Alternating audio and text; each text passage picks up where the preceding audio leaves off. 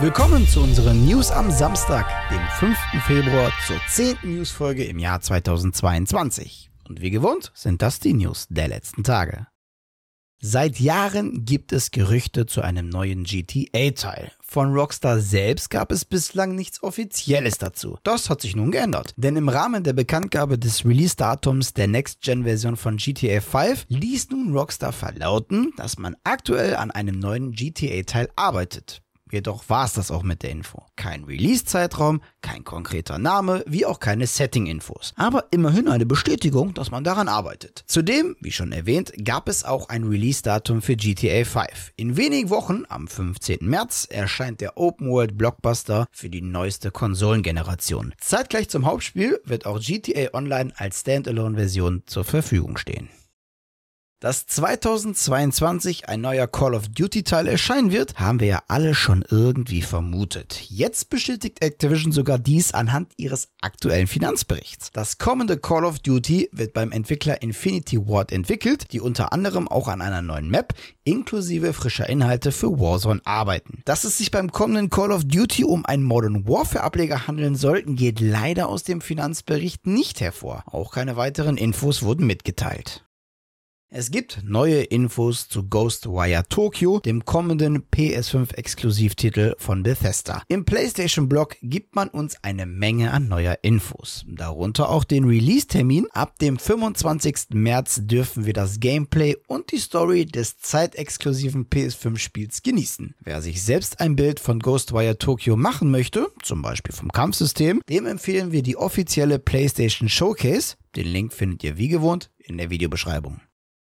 EA wappnet sich wohl vor einer Microsoft-Übernahme. Nach der Activision-Übernahme durch Microsoft dachten viele sogenannten Experten, dass wohl EA als nächstes auf der Einkaufsliste steht. Doch EA denkt wohl gar nicht daran aufgekauft zu werden, sondern will wohl eher selbst auf Shoppingtour gehen. Beim aktuellen Finanzcall hat EAs Chief Financial Officer Blake Jorgensen einen spannenden Ausblick in die Zukunft gegeben. Der umfasst sowohl bereits bekannte als auch noch drei bis vier unangekündigte Projekte sowie die Aussicht auf eine Vergrößerung des Unternehmens auch durch Akquisitionen. Also, da sind wir mal gespannt, wer wohl als nächstes nach Codemasters in EAs Einkaufswagen landet.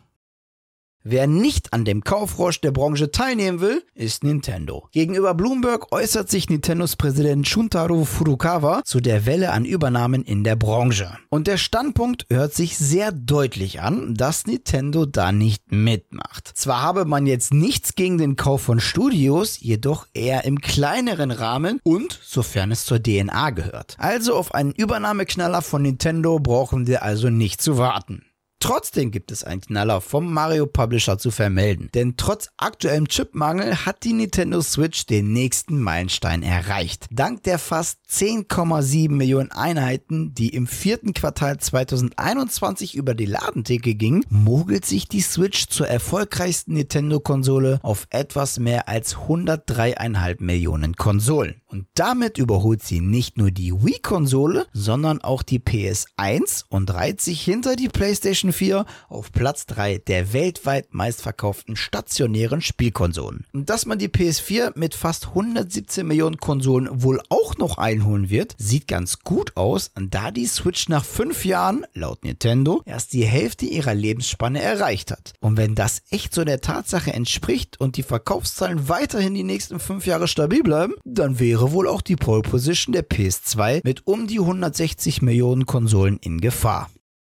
Sony setzt erneut die erwarteten PS5-Verkaufszahlen herab. Und der Grund liegt nicht daran, dass die Nachfrage schwindet, sondern dass es weiterhin Lieferprobleme bei gewissen Komponenten gibt. Insgesamt wurden fast 4 Millionen PS5-Konsolen im vierten Quartal 2021 an Händler ausgeliefert, ein Minus von knapp einer halben Million im Vergleich zum Vorjahr. Somit wurden knapp 17 Millionen Konsolen im Umlauf gebracht. Interessant wäre, wie viele davon von sogenannten Scale Scalpern in Beschlag genommen wurden. Aber auch wenn der Absatz und der Gewinn bei den Sony-Konsolen zurückging, geht Sony als großer, glücklicher Gewinner heraus, dank Software, Ingame und Abo-Verkäufen mit einem Plus um die 106 Millionen Dollar auf insgesamt 810 Millionen im Vergleich zum Vorjahr. Da waren es nämlich nur 704 Millionen US-Dollar. Schon zur Bekanntgabe der neuen Season vermuteten wir, wie auch die Community, dass wohl Hochzeiten und Liebesleben ein wichtiges Thema im kommenden Gameplay Pack sein werden. Nun ist im offiziellen Microsoft Store der Name durchgesickert. Das kommende Gameplay Pack wird wohl auf den Namen The Sims 4 My Wedding Stories hören. Zudem gibt es dank Twitter-User Luna Britney auch erste Bilder zu bestaunen. Somit ist quasi das Thema Hochzeit bestätigt. Außerdem ist den Bildern zu entnehmen, dass es wohl nicht nur rein westlich geprägte Hochzeiten geben wird. In Verbindung mit den Sets, die verschiedene Modestile aus aller Welt aufgreifen, ist dies durchaus auch nachvollziehbar. Das Pack wird vermutlich in den kommenden Tagen offiziell angekündigt und soll am 17. Februar erscheinen. So, das waren sie, die News der vergangenen Tage. An dieser Stelle verabschiede ich mich wieder von euch. Danke fürs Zusehen. Wenn euch die Folge gefallen hat, dann würden wir uns natürlich über eine positive Bewertung von euch freuen, genauso wie über eure Kommentare auf YouTube. Und damit ihr keines unserer Newsfolgen verpasst, einfach ein Abo bzw. ein Follow dalassen. Und natürlich bei YouTube nicht das Glöckchen vergessen. Die nächste Newsfolge gibt es natürlich wieder am kommenden Mittwoch. Bis dahin bleibt gesund und guten Loot euch.